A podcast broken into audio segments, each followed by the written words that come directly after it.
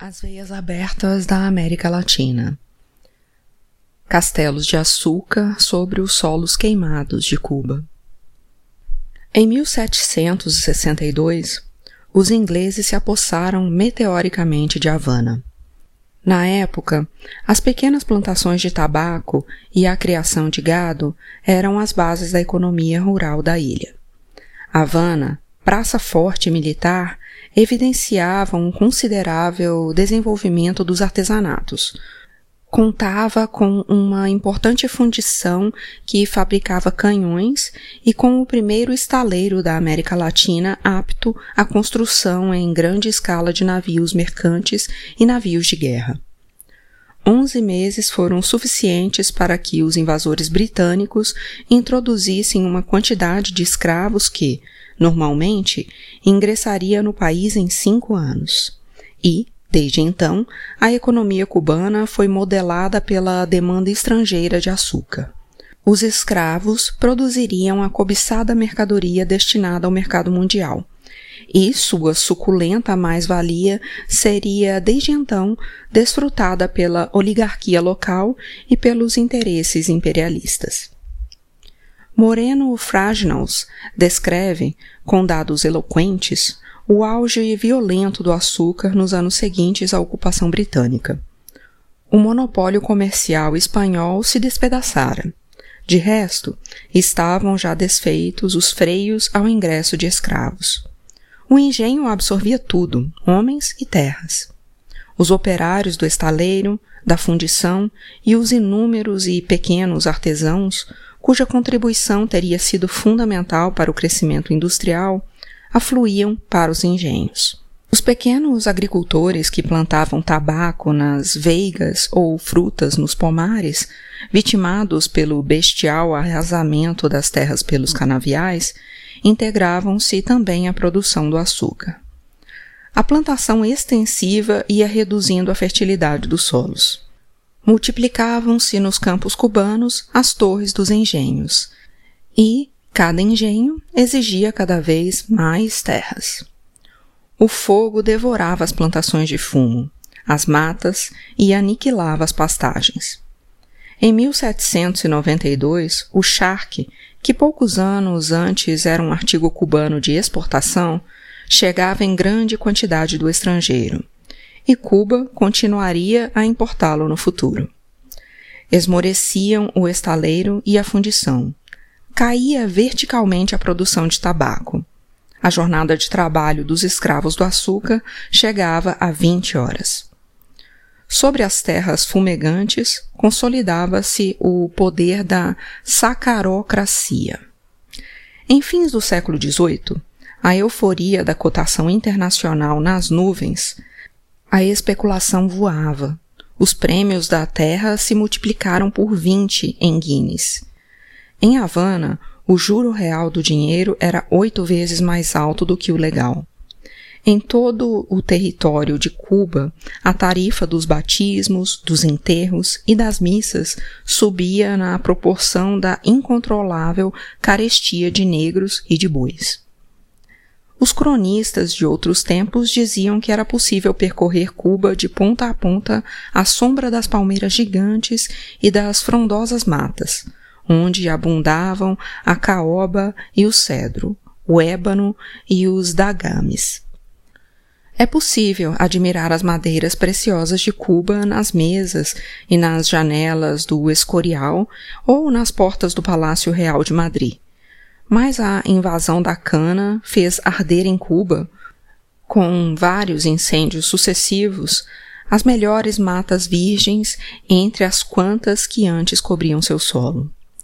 Nos mesmos anos em que assolava sua própria floresta, Cuba se tornava o principal país comprador de madeira dos Estados Unidos. A cultura extensiva da cana, cultura de rapina, implicou não só a morte das matas, mas também, a longo prazo, a morte da fabulosa fertilidade da ilha. O mato era entregue às chamas, e a erosão logo mordia os solos indefesos. Milhares de riachos secaram. Atualmente, o rendimento por hectare das plantações açucareiras de Cuba é três vezes inferior ao do Peru e quatro vezes e meia inferior à do Havaí. A irrigação e a fertilização da terra são tarefas prioritárias da Revolução Cubana. Multiplicam-se as represas, grandes e pequenas, enquanto se canalizam os campos e se espalham os adubos sobre as terras castigadas. A sacarocracia deu um polimento em sua enganosa fortuna enquanto sacramentava a dependência de Cuba, cuja economia adoeceu de diabetes. Entre aqueles que devastaram as terras mais férteis havia personagens de refinada cultura europeia, que sabiam reconhecer um Bruegel autêntico e podiam comprá-lo. De suas frequentes viagens a Paris, traziam vasos etruscos e ânforas gregas, gobelinos franceses e biombos Ming, paisagens e retratos dos mais valorizados artistas britânicos. Surpreende-me descobrir, na cozinha de uma mansão de Havana, um gigantesco cofre dotado de combinação secreta, que uma condessa usava para guardar sua baixela. Até 1959 não se construíam fábricas, só castelos de açúcar.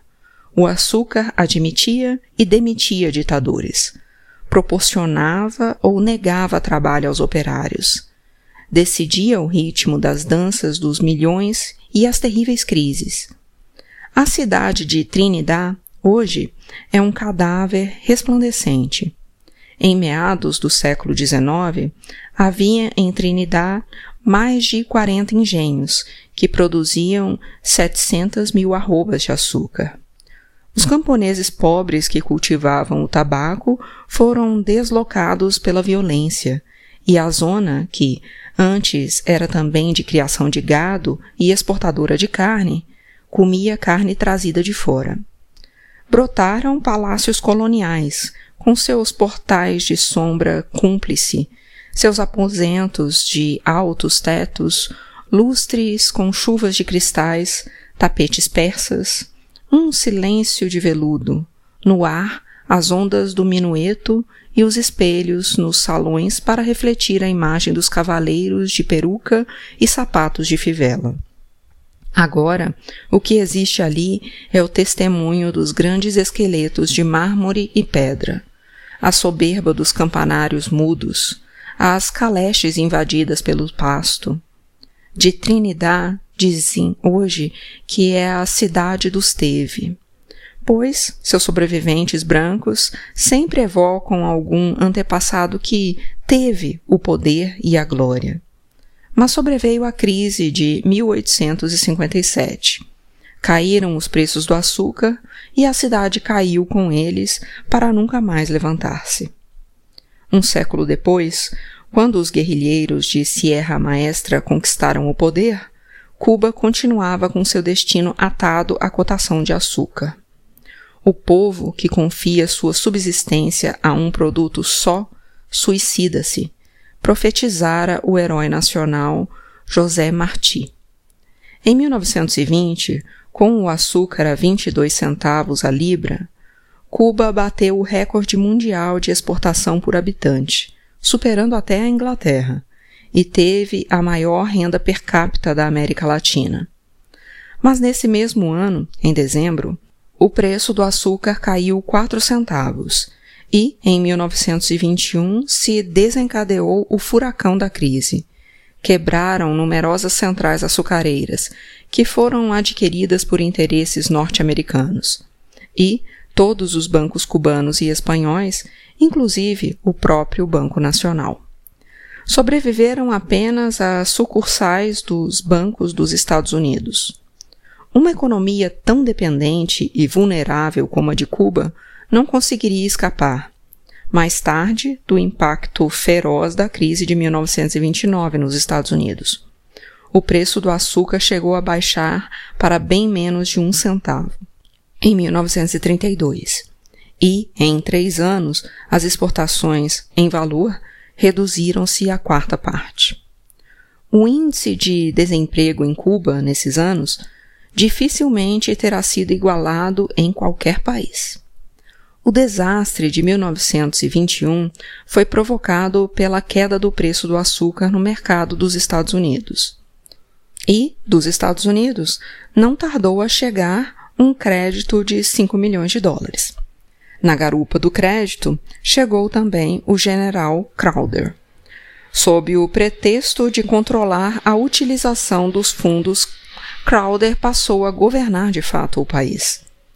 Graças aos seus bons ofícios, a ditadura de Machado chegou ao poder em 1921.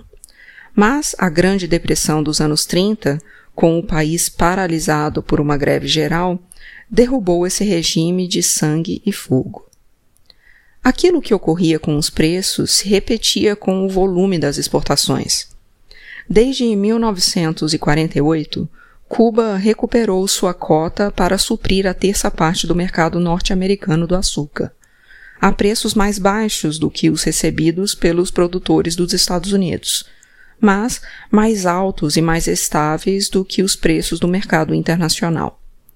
Anteriormente, já os Estados Unidos deixara de taxar as importações de açúcar cubano, em troca de privilégios similares concedidos ao ingresso de artigos norte-americanos em Cuba. Todos esses favores consolidaram a dependência. O povo que compra manda, o povo que vende serve. É preciso equilibrar o comércio para assegurar a liberdade. O povo que quer morrer vende para um só povo, e o povo que quer salvar-se vende para mais de um, disse Marti, e repetiu Che Guevara na conferência da OEA em Punta del Este, em 1961.